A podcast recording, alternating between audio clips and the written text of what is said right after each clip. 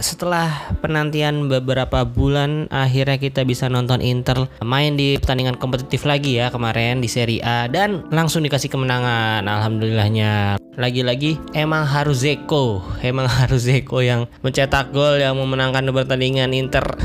Balik lagi kalau main Lukaku ya. Menurut gue walaupun belum bisa mencetak gol ya presence saya sangat penting di Inter kemarin. Jadi gue harap partnership Lukaku Lautaro Martinez akan berjalan lagi ya di pertandingan-pertandingan selanjutnya.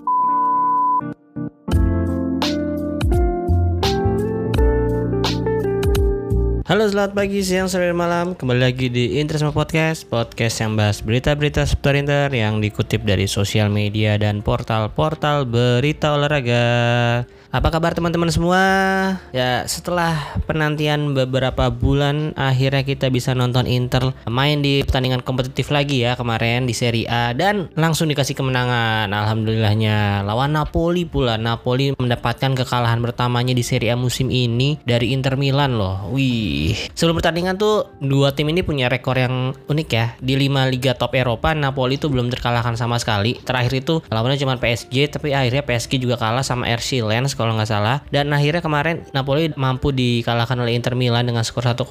Berarti sekarang tinggal Inter doang nih yang menjaga rekor. Bukan rekor sebenarnya, statistik unik aja. Inter belum pernah seri satu kali pun di pertandingan Serie A dari seluruh klub di 5 liga top Eropa cuman Inter doang yang belum pernah imbang. Dan kemenangan kemarin menurut gue cukup, ya bukan cukup sih, sangat menyenangkan ya untuk fans-fans Inter bisa nonton Inter lagi main di Serie A dan langsung menang lawan ya top 7, top 6 tim lah ya. Ini untuk pertama kalinya Inter menang. Sebenarnya kemarin lawan Atalanta juga menang kan. Itu juga masuk dalam top 7 sih Atalanta musim ini. Dan ini dua pertandingan berturut-turut berarti ya. Kemarin sebelum jeda lawan Atalanta menang, setelah jeda lawan Napoli menang, membuat Inter sekarang berada di posisi keempat dengan poin 33, berjarak 8 poin dengan Napoli yang poinnya 41. Ya, seperti yang kita tonton kemarin, lagi-lagi emang harus Zeko, emang harus Zeko yang mencetak gol yang memenangkan pertandingan Inter. ya, gimana lagi?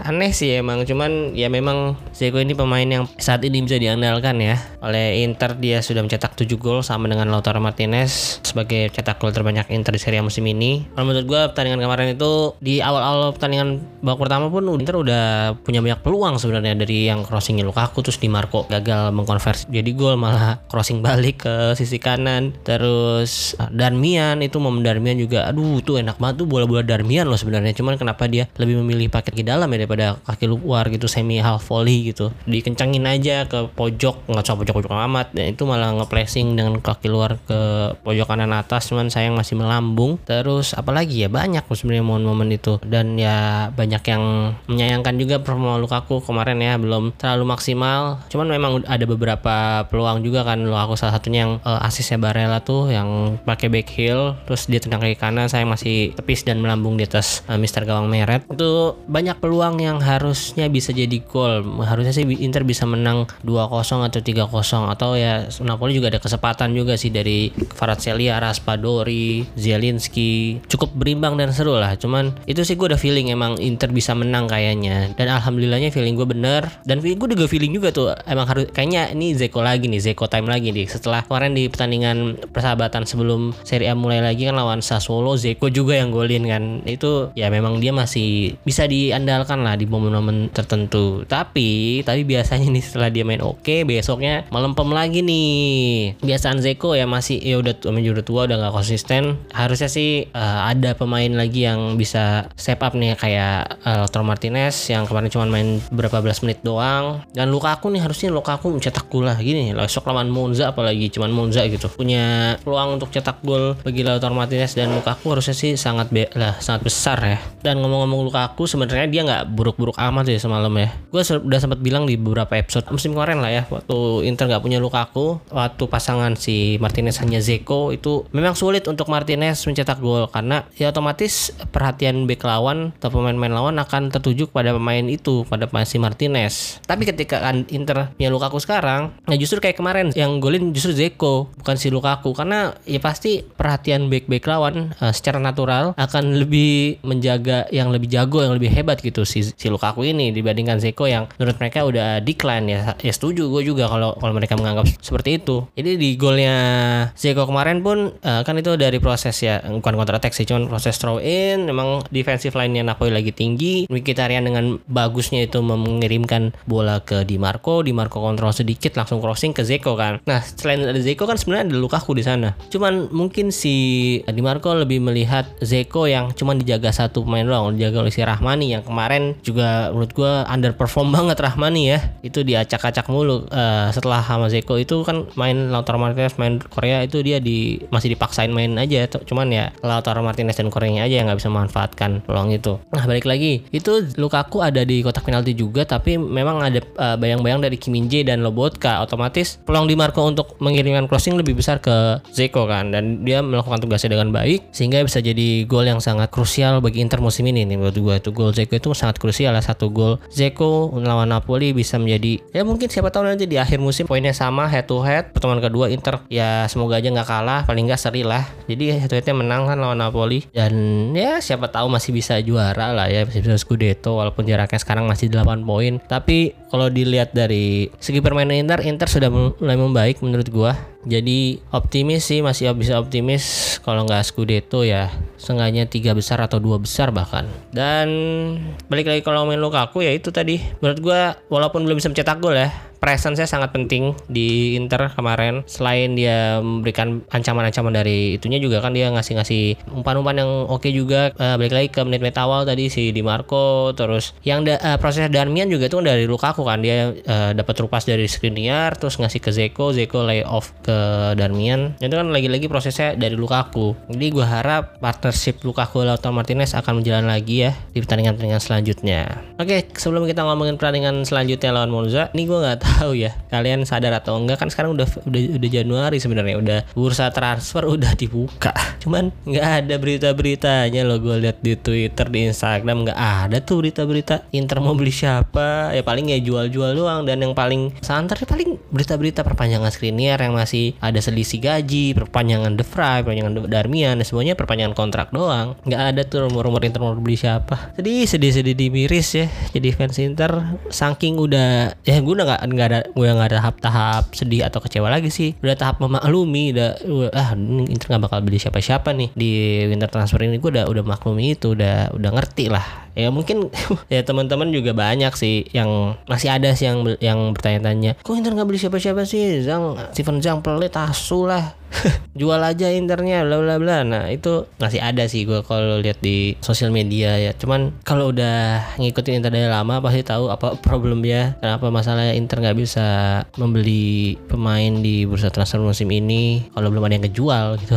Siapa yang mau dijual sekarang yang bisa kejual? Paling Gagliardini. Gagliardini juga kan kontraknya udah mau habis. Kalau dia nggak dijual sekarang ya paling musim uh, musim depan free gitu. Jadi jangan berharap banyak lah untuk para Interisti. Jangan berharap banyak Inter akan mendatangkan pemain di bursa transfer kali ini kemungkinannya sangat kecil. Se walaupun sebenarnya ada beberapa lini yang harus ditambal salah satunya lini tengah tadi sama lini tengah di belakang lah. Kalau back sayap sih sebenarnya uh, Dumfries Belanova Darmian di kanan itu udah cukup banyak cuman memang belum ada yang bener-bener greget gitu. Terus di kiri ya di Marco doang yang sejauh ini masih oke okay menurut gua. Gua sense pun uh, gua rasa sih kepercayaan diri udah naik ya. Kepercayaan diri udah udah oke okay nih. Tinggal gimana kawan-kawannya aja nih memberikan uh, umpan-umpan yang terarah kepada Gosen memanjakan Gosen nih gimana, gimana lini tengahnya aja nih si Calano Lubarella Brozovic. Oh ya mas ngomong Brozovic uh, Brozovic juga masih cedera ya. Kabarnya lawan Monza juga dia belum bisa main baru di pertandingan selanjutnya dia mungkin akan dikasih menit oleh Inzaghi. Oke setelah itu apa ya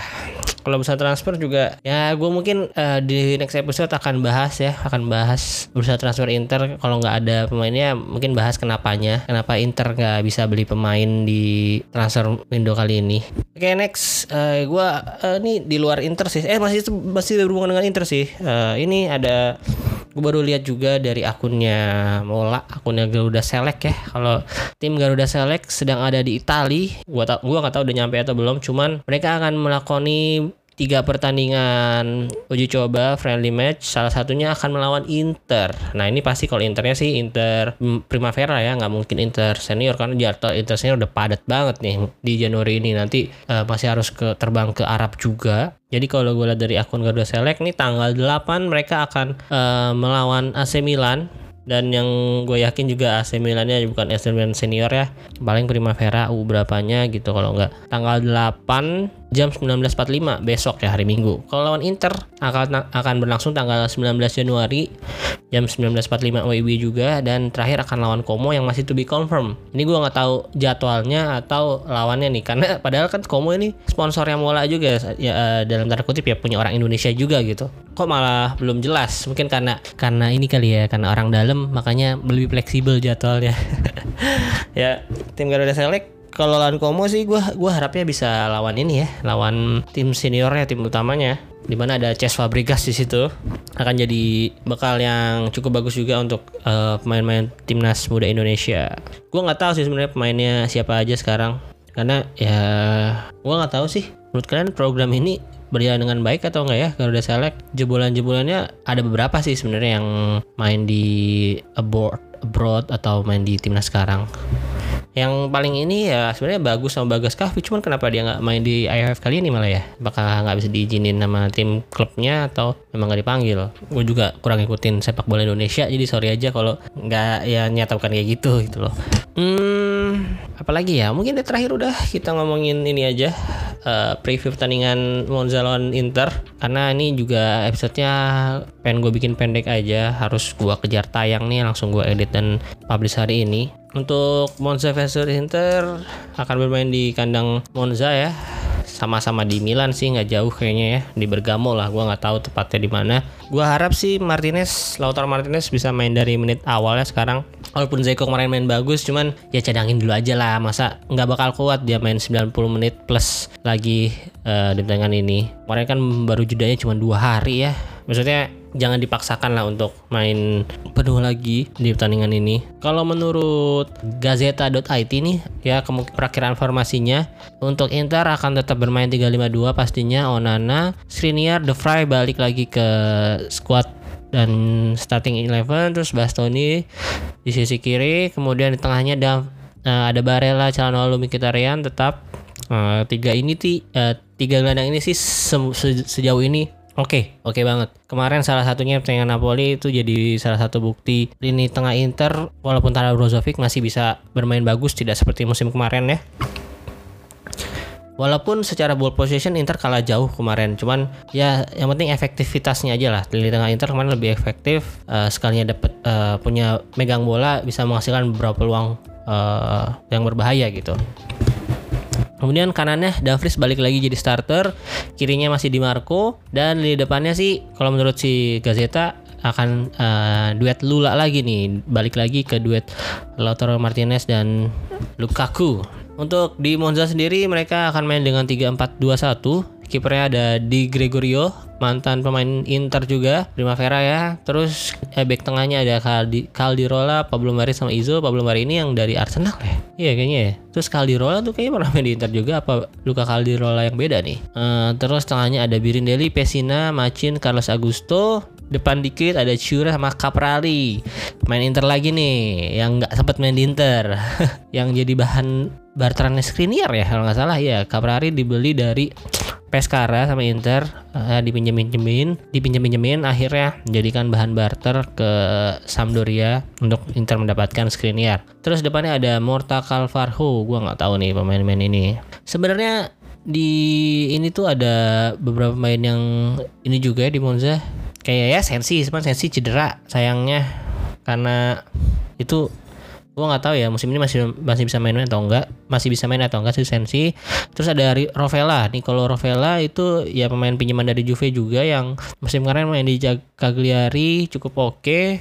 Salah satu Interisti juga sebenarnya dia Interisi yang bermain untuk uh, Juventus. Terus ya Ranocchia yang kembali cedera dan akhirnya gantung sepatu. Kipernya juga mereka tuh sebenarnya punya Kranyo loh. Kranyo nih di Cagliari kan sering jadi momok yang menjengkelkan bagi Interisi karena penampilan gemilangnya ya. Cuman kenapa sekarang malah dicadangin nih lebih memilih ke di di Gregorio.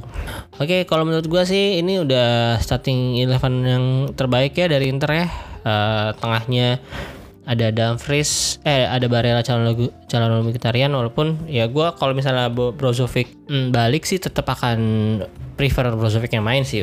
Karena kalau Brozovic yang main tuh lebih seimbang aja walaupun kadang-kadang dia uh, lama ngedelay bolanya.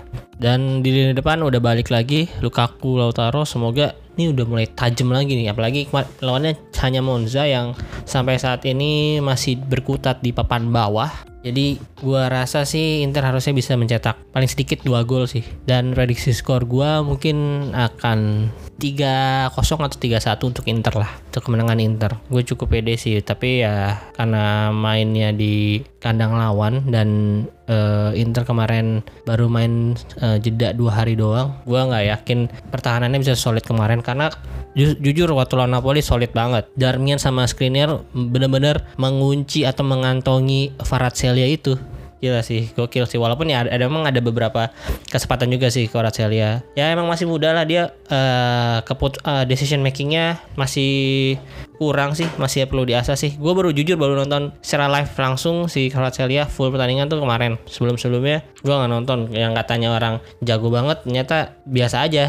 Kalau kemarin gue lihat pas lawan Inter semoga aja nanti di pertemuan selanjutnya bisa melakukan bisa memberikan treatment seperti itu lagi kepada Kvaratskhelia yang lagi rising star lah di Serie A musim ini oke mungkin gitu aja untuk episode kali ini terima kasih untuk teman-teman yang sudah mendengarkan Jangan lupa follow sosial media gue. Kalau di Instagram ada Interisme Podcast, kalau di Twitter ada Interisme Media. Terus follow akun uh, Spotify atau noise-nya, nyalain loncengnya biar kalian dapat notifikasi tiap ada episode-episode baru.